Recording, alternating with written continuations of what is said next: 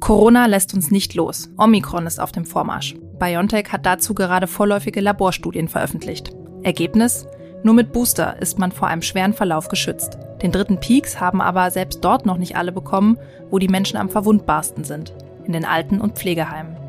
Die Einrichtungen werden zum Teil schon wieder dicht gemacht, weil es immer wieder Impfdurchbrüche gibt. Mit allen negativen Konsequenzen, die das für die Bewohner hat. Die Ampel will jetzt eine Impfpflicht für Pflegekräfte einführen, von März 2022 an. Hilft das wirklich oder haben wir dann nur noch weniger Pflegepersonal? Darüber sprechen wir heute im FAZ-Podcast für Deutschland. Eine Pflegekraft erzählt mir, warum sie sich nicht impfen lässt und dafür sogar ihren Job aufgeben würde. Und ein Heimleiter sagt, warum er für die Impfung, aber gegen die Impfpflicht ist. Außerdem frage ich die pflegepolitische Sprecherin der SPD, warum sie trotz Pflegenotstand die Impfpflicht befürwortet. All das kläre ich, Theresa Weiß, in der heutigen Folge am 9. Dezember. Schön, dass Sie dabei sind.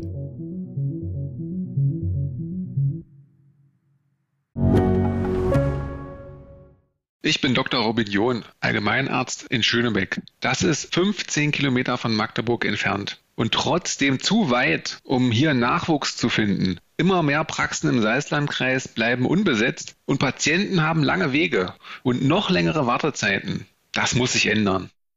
Die besondere Nähe der niedergelassenen Haus- und Fachärzte ist in Gefahr. Was die Gesundheitspolitik jetzt dringend ändern muss, erfahren Sie auf rettetdiepraxen.de. Zuerst wollen wir in einem Infoblog zusammentragen, wie der Stand in den Heimen ist. Wie viele Pflegekräfte sind eigentlich nicht gegen Corona geimpft? Etwa 20 Prozent. Heißt, die Impfbereitschaft ist etwas größer als in der Gesamtbevölkerung. Da sind immer noch knapp 30 Prozent der Menschen nicht geimpft. Was heißt das für die Heime? Sobald eine Infektion in einem Heim bekannt wird, greifen Schutzmaßnahmen, die das Leben der Bewohner aber stark einschränken. Das heißt dann für die alten Leute kein Kaffeeklatsch in der Kantine mehr und auch kein Besuch von den Verwandten. Wie geht es den Heimbewohnern mit Impfdurchbrüchen? Zwar haben die meisten doppelt geimpften Heimbewohner wohl einen milden Verlauf, aber für einige kann die Infektion trotzdem den Tod bedeuten. Diese Gefahr steigt vor allem dann, wenn der oder diejenige noch keine Boosterimpfung bekommen hat. Das ist noch bei über 60 Prozent der über 60-Jährigen in Deutschland der Fall. Gab es da schon Fälle? Ja, leider. Wenn man die Lokalpresse durchsieht, findet man viele Fälle. In einem Seniorenheim in Brandenburg sind zum Beispiel 14 Bewohner nach einem Impfdurchbruch an Corona gestorben. Dort war nur etwa die Hälfte des Pflegepersonals geimpft. In einem anderen Heim in Bad Doberan war nur ein Viertel der Beschäftigten geimpft. Hier starben 17 Senioren. Sind die ungeimpften Pfleger also ein Problem? Oft reden wir nur über diese Menschen. Ich freue mich, dass eine Pflegekraft bereit ist, mir zu erklären, warum sie Impfgegnerin ist. Sie möchte aber nicht, dass ihr Name oder der ihres Arbeitgebers öffentlich wird. Sie stammt aus Bulgarien und arbeitet seit acht Jahren in einer Kleinstadt als Pflegerin. Allgemein ist sie nicht gegen Impfungen, sagt sie. Gegen Hepatitis ist sie zum Beispiel geimpft. Aber bei der Impfung gegen Corona sieht sie die Dinge anders mit diesem experimentellen Impfstoff bin ich nicht einverstanden. Jeder kann für sich selbst allein entschieden, ob er das will oder nicht. Ich bin nicht geimpft äh, und ich schütze mich sehr, sehr gut. Diese zwei Jahre, ich habe auch mit Corona erkrankte Patienten gearbeitet, habe ich mich nicht angesteckt, aber ich weiß, die Gefahr ist groß. Deswegen, ich schütze mich, ich schütze auch hm. meine Familie. Verstehen Sie, es gibt auch Alternative. Ja, also Sie sind eher dafür, eben die Masken konsequent zu tragen. Ich bin einverstanden mit Maske, ich habe kein Problem. Hm, aber jetzt hat ja die Politik entschieden, dass eine Impfpflicht kommen wird für die Pflegekräfte im März nächstes Jahr. Was bedeutet das denn dann für Sie? Das bedeutet, ich bin raus. Die meine Chefin weiß schon seit jetzt, dass ich aus der Pflege raus bin, weil ich muss, ich bin alleinerziehende Mutter, ich habe zwei Kinder. Wenn was mit mir passiert nach der Impfung, wer kümmert sich um die Kinder? Hm. Das ist so. Tut mir sehr leid, aber schade, dass mein Arbeitgeber hat für mich alles gemacht. Wissen Sie, ich bin in Deutschland gekommen, ab, äh, seit acht Jahren. Seit dann arbeite ich beim diese Arbeitgeber. Die haben meine Ausbildung, meine Weiterbildung, alles bezahlt, ja und jetzt alles umsonst nach acht Jahren. Hm. Es ist schade, ja, aber es geht um meine Gesundheit. Ja, und was wollen Sie dann machen? Ich gehe auf den Markt, Arbeitsamt, ich weiß es nicht, was ich machen kann, keine Ahnung. Aber wie gesagt, die können mich nicht zwingen, mich impfen zu lassen. Es ist auch meine Entscheidung. Wenn Sie jetzt gehen und viele Ihrer Kollegen vielleicht auch oder einige, dann wird da ja ein ziemliches Loch gerissen. Gibt es denn genug Kolleginnen und Kollegen? Ich habe sehr viel kranke Kollegen, nicht nur durch Arbeit, sondern auch andere Krankheiten und ich habe nicht genug. Wir müssen ständig einspringen, Fachkräfte und Hilfskräfte. Wir haben auch viel Überstunden aber wir können nicht einfach unsere Bewohner lassen. Ich finde das sehr, sehr traurig, was die Politiker gemacht. Warum kommt auch kein Impfpflicht für Politiker? Ich weiß auch nicht mit was sind wir so gefährdet oder sowas, weil wie gesagt, wir haben so, so viel Schutzmaßnahmen bei uns, verstehen Sie? Und äh, für mich macht Sinn, eine Pflicht vielleicht für die Leute ab paar 60 oder 70 Jahre äh, zu kommen, weil die sind gefährdete Altersgruppe. Sind wir nicht. Bei uns sind äh, fast 100 Prozent, 95 äh, vielleicht Prozent von äh, Bewohnern geimpft. Mhm. Verstehen Sie?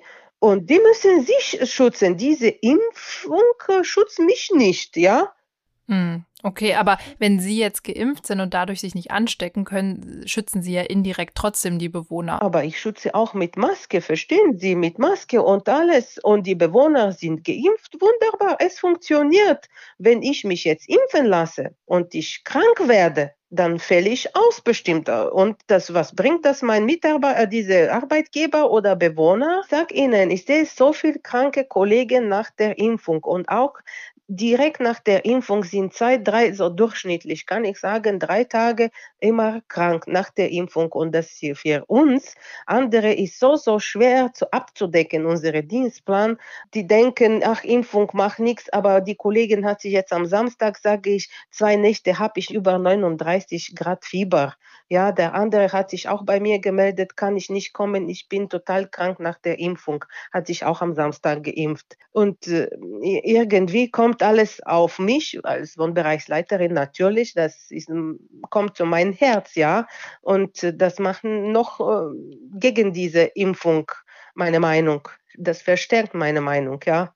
Weil das tut nicht gut und sowieso, ich sehe die Leute, die zweimal oder dreimal geimpft sind, sind wieder angesteckt und muss in Quarantäne bleiben. Mit dieser Pflicht, das ist eine Tyrannie und eine Diktatur. Es ist so für mich. Wir überlegen auch, dass wir zurück nach äh, unserem Heimatland fahren, ja.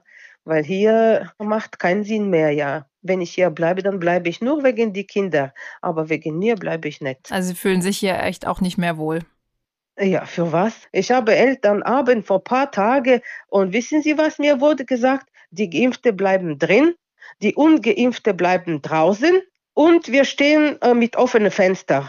Elternabend, können Sie sich vorstellen? Da sage ich, das geht nicht, das ist bekloppt. Was ist das? Entweder sind wir alle draußen oder gibt es keinen Elternabend. Punkt aus. Hm. Aber diese Spaltung der Gesellschaft, das ist nicht normal für mich, ja. Ich habe kein Problem, wissen Sie, ich gehe nicht im Restaurant, ich gehe nicht im Kino, ich gehe nirgendwo. Mein Weg ist Arbeit, zu Hause, zu Hause Arbeit. Es ist alles, was ich seit Jahren eigentlich, weil ich spare Geld, weil wir nach unserer Heimat fahren, aber trotzdem gefällt mir nicht diese Spaltung, ja. Vielen Dank, dass Sie mir diesen Einblick gegeben haben. Bitte, bitte gerne. Die Argumente, die die Pflegerin gegen die Impfung gebracht hat, finde ich persönlich jetzt nicht so überzeugend. Auch sonst kann ich manches nicht verstehen. Zum Beispiel die Angst davor, drei Tage mit Impfnebenwirkungen flach zu liegen, aber keine Angst vor einer Covid-Infektion zu haben, die einen ja sogar auf die Intensivstation bringen kann. Aber all das zeigt eben ziemlich deutlich, die Frau hat Angst. Sie ist von der Impfkampagne bisher nicht abgeholt worden. Und das findet auch mein nächster Gesprächspartner bedenklich. Ich spreche jetzt mit Markus Förner. Er leitet das Hufelandhaus, ein großes Pflegeheim im Frankfurter Osten. Herr Förner, was halten Sie von der Impfpflicht für Pflegekräfte? Ja, die Impfpflicht kann sicherlich nur das letzte Mittel sein, um die Menschen zu schützen, die ansonsten Gefahr laufen, dass sie einfach schwer erkranken oder vielleicht sogar eine Erkrankung mit dem Leben bezahlen müssten. Insofern ist es natürlich schwer, sagen zu müssten, man hält nicht viel von der Impfpflicht. Aber gleichzeitig ist ja die Debatte über die Impfung so sehr auch von gegenseitigem Misstrauen geprägt, dass ich das erstmal nicht unbedingt für eine gute Maßnahme halte, dann wieder mit einer Zwangsmaßnahme zu kommen, dann das ist sicherlich eine Maßnahme, die kein Vertrauen schaffen wird. Und insofern kann ich eigentlich nur sagen, man wird vielleicht nicht drum rumkommen, eine Impfpflicht einführen zu müssen. Ich würde mir aber sehr wünschen, dass das nicht das Einzige ist, was einem zu diesem Thema einfällt, die Menschen davon zu überzeugen, dass es für sie selbst und auch für die Menschen, die ihnen anvertraut sind, wichtig ist. Was würde denn dann passieren, wenn sich jemand nicht impfen lässt? Das können wir im Moment eigentlich noch gar nicht abschätzen, weil mir noch gar nicht klar ist, wie das denn auch gesetzlich überhaupt gefasst werden soll. Wenn es natürlich dann quasi direkt eine Art Berufsverbot zur Folge hätte, dann ist die Frage relativ schnell beantwortet. Ich habe es aber so verstanden, dass bestimmte Tätigkeiten dann nicht mehr erlaubt werden sollen. Und dann muss man natürlich im Einzelfall schauen, von wie vielen Personen spricht man. Gibt es vielleicht tatsächlich die Möglichkeit, in einem anderen Bereich tätig zu werden, innerhalb einer Einrichtung? Und wenn es das nicht gibt, dann wird man unter Umständen natürlich auch ein Arbeitsverhältnis beenden müssen, wenn das vom Gesetzgeber so vorgesehen ist. Ja, das ist ja aber vor dem Hintergrund des Pflegenotstands eigentlich ein ziemlich starkes Stück. Können wir uns das überhaupt leisten, diese Leute gehen zu lassen? Natürlich können wir es uns nicht leisten. Vor allem brauchen wir ja verlässliche und qualifizierte und auch erfahrene Mitarbeiter. Insofern kann ich aber auch dieses Dilemma, das dadurch entsteht, auch nicht wirklich auflösen. Sie haben vorhin angesprochen, dass Sie sich wünschen würden, dass es jetzt nicht nur diese Pflicht kommt, sondern dass da auch ein bisschen an der Überzeugung gearbeitet wird. Bisher gab es ja keine besonders überzeugende Kampagne. Die Impfquoten bei den Pflege Kräften sind meistens so bei um die 80 Prozent. Ich weiß jetzt nicht, ob es in Ihrem Haus auch ähnlich ist. Aber würden Sie denn sagen, dass die Kampagne, die bisher von der Politik gefahren wurde, dass sie eben nicht erfolgreich war und hat die Politik da ein bisschen versagt? Also mit dem Versagen bin ich nicht ganz so schnell bei der Hand, weil ich sehe schon, dass man natürlich viele Dinge versucht hat. Die ganze Debatte ist natürlich sehr geprägt von den Aussagen, die von den Fachleuten, von den Virologen und von den Biochemikern kommen. Und es wird aber natürlich schon auch erwartet, dass man als derjenige, der geimpft wird, auch in etwa all dies auch irgendwie nachvollziehen sollen. Ich halte das einfach auch für eine gewisse Überforderung für jemanden, der diese Prozesse nicht versteht. Und ich gehe mal davon aus, dass das sehr viele sind, die können nur mit wissenschaftlichen Fakten alleine nicht überzeugt werden. Mir fehlen auch die direkte Ansprache, die ja durchaus auch in anderen Bundesländern, wie zum Beispiel in Bremen, zu einer viel höheren Impfquote geführt haben. Denn wenn sich jemand die Mühe macht und wirklich mit den Leuten, die ihre Bedenken haben, direkt ins Gespräch kommt, und dann vielleicht auch in der Lage ist, das medizinisch zu beurteilen und vielleicht auch Bedenken, die bestehen, äh, auch ausräumen kann, dann hat man natürlich auch nicht nur jemanden gewonnen, der sich impfen lässt, sondern man hat auch jemanden gewonnen, der sagt, ich bin davon jetzt überzeugt worden und der wird diese Überzeugung auch weitertreiben. Was ich erlebe, ist, dass die sogenannte Aufklärung sehr stark über die Medien alleine erfolgt und das reicht aus meiner Sicht nicht, um die breite Bevölkerung auch in so einem wichtigen Prozess mitzunehmen. Was hätte es da vielleicht noch gebraucht? Ja, nicht nur hätte gebraucht, sondern ich glaube, das braucht es immer noch. Mir fehlen die Aufklärungs- und Beratungsangebote, die niedrigschwellig sind. Mir fehlen aber auch die, die eindeutige Initiative auch von Hausärzten, von behandelnden Ärzten, sich die Zeit zu nehmen und das auch im Rahmen ihrer Tätigkeit mit den Patienten auch zum Thema zu machen. Ja. Herr Förner, vielen Dank für das Gespräch und alles Gute für Sie. Ja, danke, Frau Weiß. Markus Förner ist der Meinung, dass die Impfung schützt. Aber er klingt trotzdem ein bisschen enttäuscht, dass die Politik sich jetzt nur noch mit einer Pflicht zu behelfen weiß. Was sagen die Verantwortlichen dazu? Bei mir in der Leitung ist jetzt Heike Behrens, die für die SPD im Gesundheitsausschuss sitzt. Frau Behrens, Sie werden morgen im Plenum des Deutschen Bundestags ein Gesetz auf den Weg bringen, das Pflegekräfte dazu verpflichtet, sich impfen zu lassen. Wie stehen Sie denn dazu? Ja, ich denke, das ist ein wichtiges Gesetz, das wir morgen auf den Weg bringen. Aber wichtig ist auch nochmal zu erläutern, es geht darum, dass Beschäftigte in Einrichtungen und Diensten verpflichtet werden, diese sich impfen zu lassen in allen Einrichtungen, in denen Menschen eng mit anderen Menschen in Kontakt kommen und zusammenarbeiten. Also das sind eben Pflegeeinrichtungen, da geht es aber auch um Arztpraxen oder auch um Einrichtungen äh, der Behindertenhilfe, wo es eben auf diesen engen menschlichen Kontakt ankommt. Okay, aber da sind wir ja nur im, medizinischen Bereich. Was ist denn mit anderen Berufsgruppen, die auch in engen Kontakt kommen? Ich denke zum Beispiel an Lehrer, die sogar vor allem vor ungeimpften Kindern jeden Tag stehen. Ja, ich glaube, wir werden in weiteren Schritten auch ernsthaft darüber diskutieren müssen, ob wir die Kindertageseinrichtungen und auch die Lehrer mit einbeziehen in eine solche Impfverpflichtung. Aber uns war es zum einen wichtig, jetzt schnell dieses Gesetz auf den Weg zu bringen und deshalb konzentrieren wir uns bei diesem Gesetz ausschließlich darauf, Einrichtungen und Dienste in den Blick zu nehmen, die mit besonders verletzlichen Menschen zusammenarbeiten. Ja, verstehe. Klar, das sind vulnerable Gruppen, aber es gibt trotzdem Leute aus der Pflege, die nicht so einverstanden damit sind. Mir hat zum Beispiel eine ungeimpfte Pflegerin eben erzählt, dass sie sich total ärgert, dass ihre Berufsgruppe herausgegriffen wird. Was würden Sie ihr antworten? Warum ausgerechnet die Pflege? Ja, ich glaube, ihr können wir vor allem antworten, dass es gerade nicht Ihre Berufsgruppe ist, die herausgegriffen wird, sondern wir machen eben eine einrichtungsbezogene Impfverpflichtung.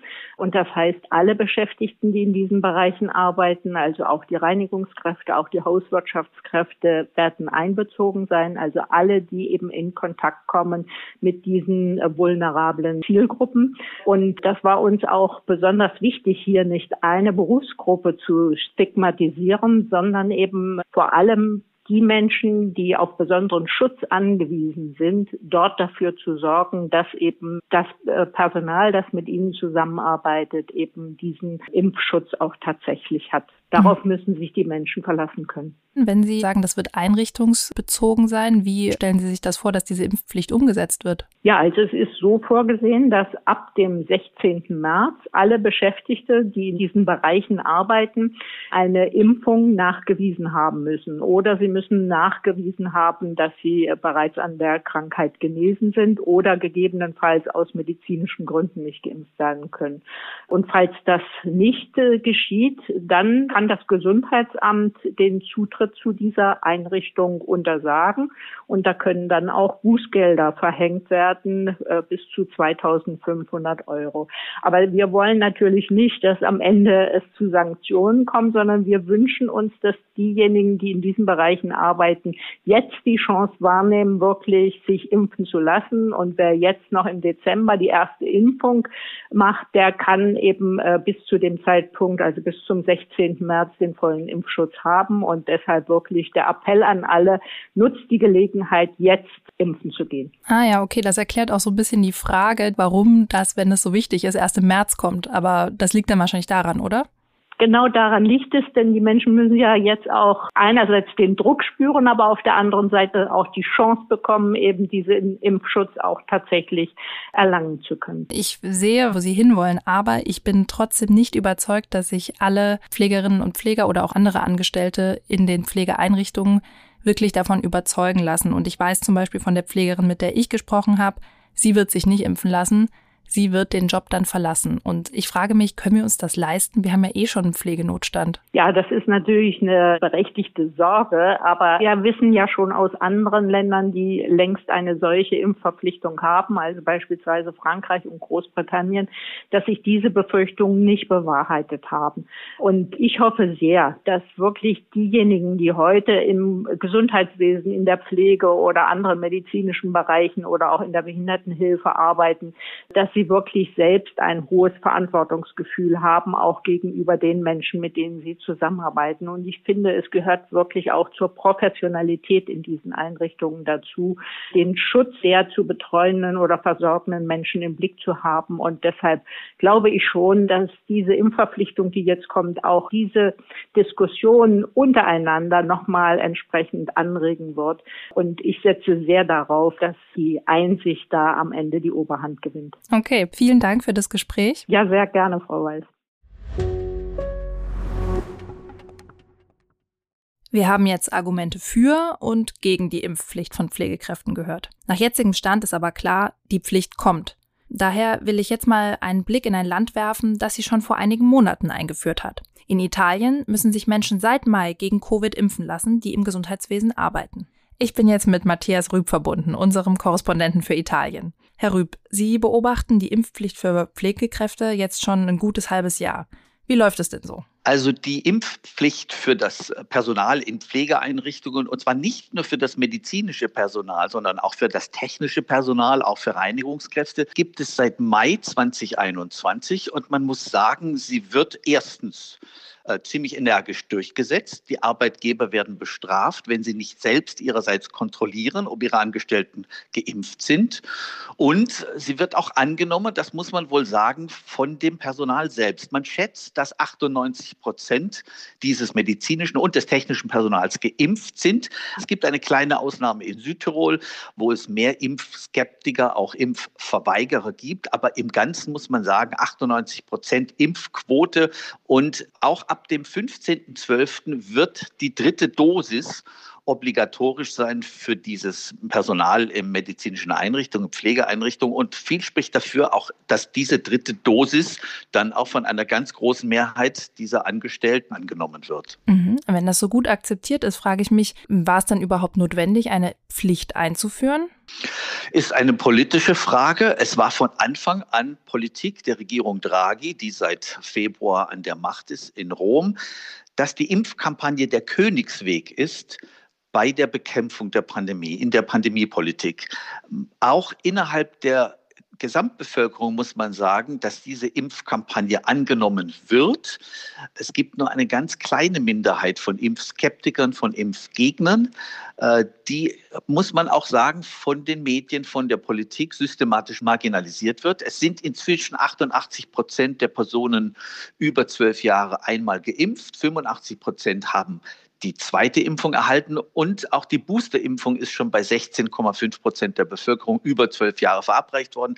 Daran sieht man, die Impfkampagne funktioniert. Sie wird wirklich militärisch mit einem General an der Spitze durchgezogen.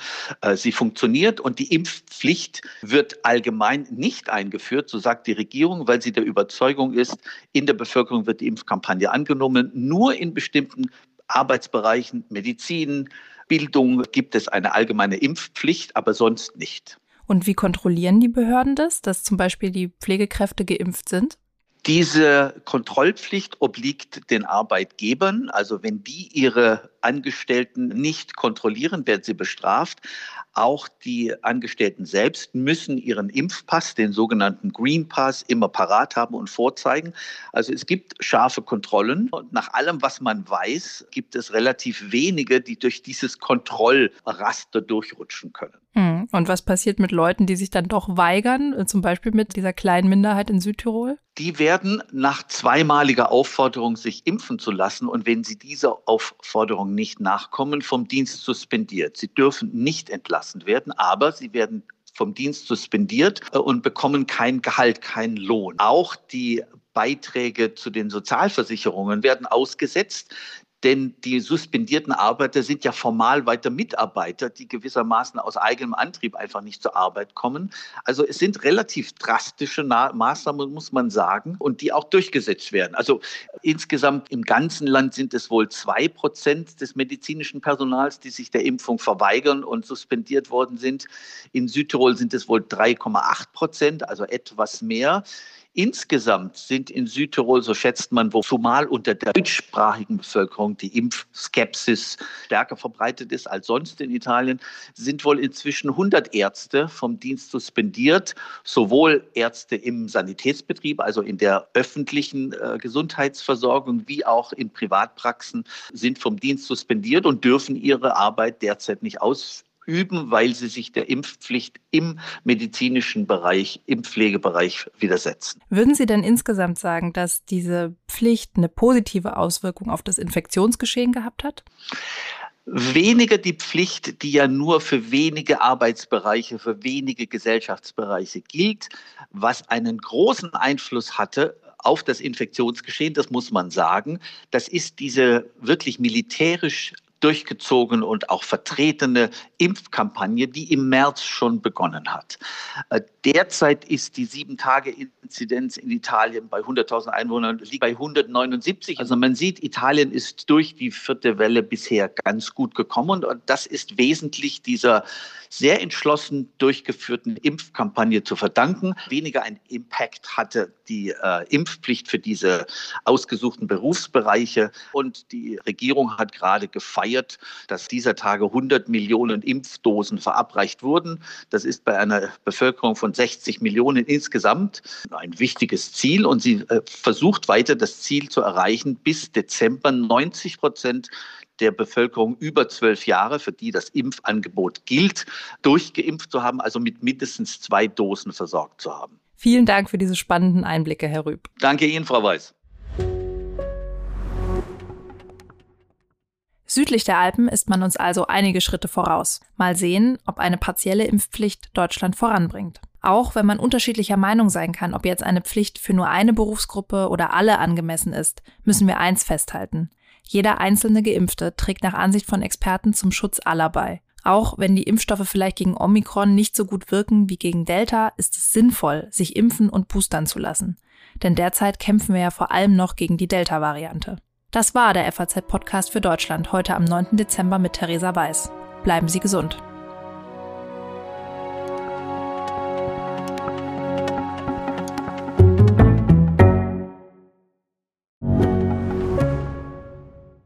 Mein Name ist Dr. Tillmann Rümenapf, niedergelassener Kinder- und Jugendarzt hier im Ennepe-Ruhr-Kreis. Die Einführung der Telematik sehe ich durchaus als Chance, aber aktuell fällt das System oft aus und es gibt viel zu wenig technischen Support. Dafür geht eine Menge Zeit drauf, in der ich die Kinder nicht genügend betreuen kann. Das muss sich ändern. Die besondere Nähe der niedergelassenen Haus- und Fachärzte ist in Gefahr. Was die Gesundheitspolitik jetzt dringend ändern muss, erfahren Sie auf rettetdiepraxen.de.